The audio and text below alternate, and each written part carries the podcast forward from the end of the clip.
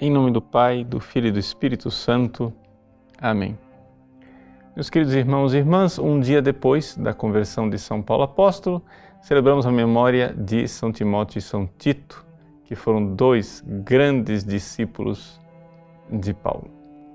E o evangelho de hoje o evangelho de São Lucas, em que Jesus envia os 72 discípulos Existe uma longa tradição na igreja que identifica esses 72 discípulos como sendo, evidentemente, menores do que os apóstolos. Ou seja, os apóstolos eram 12, os 72 discípulos são esses apóstolos né, é, multiplicados.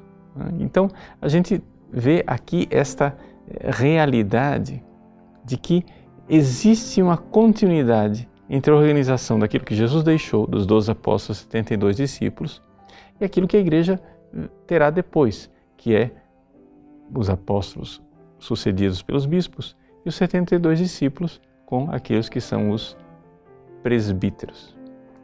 E é essa interpretação que geralmente se dá a este evangelho, ou seja, que esses 72 discípulos são como que os precursores daqueles que é, virão como presbíteros. Mas hoje, na festa de São Timóteo e São Tito, isso aqui adquire uma nova coloração. Por quê? Por quê? Porque os dois eram bispos, mas eram seguidores dos apóstolos. Então, no que nós temos aqui que olhar exatamente esta ideia de que a finalidade da vida dos bispos é manter, sim, a coluna sólida daquilo que os apóstolos deixaram, uma fé cada vez mais robusta e cada vez mais é, frutuosa para a vida dos cristãos. Então, veja, o que é a missão de um bispo? É? Celebrando São Timóteo e São Tito como bispos. Se vocês forem olhar as duas primeiras leituras, ou seja, a leitura de, da segunda carta de Timóteo ou a leitura facultativa tirada de Tito, a ênfase da liturgia é exatamente esta de guardar a palavra de Deus e pregar aquilo que foi recebido. Então, o Evangelho, colocado sob esta nova luz, nos diz o quê? Que nós temos uma igreja que é apostólica. Essa igreja apostólica, ela tem seus bispos, e esses bispos têm uma finalidade que é manter a doutrina dos apóstolos, mesmo que tenham que pagar isto com o derramamento do seu próprio sangue. E quantos e quantos bispos derramaram seu sangue e pagaram o preço de se manter fiéis, de não inventar novas doutrinas, mas de seguir as doutrinas de Cristo. E isto por quê?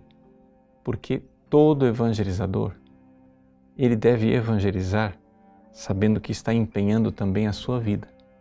Ou seja, ele não está simplesmente levando a notícia como um carteiro que leva uma notícia, mas ele, aquela notícia não lhe diz respeito, aquela notícia não envolve a sua vida.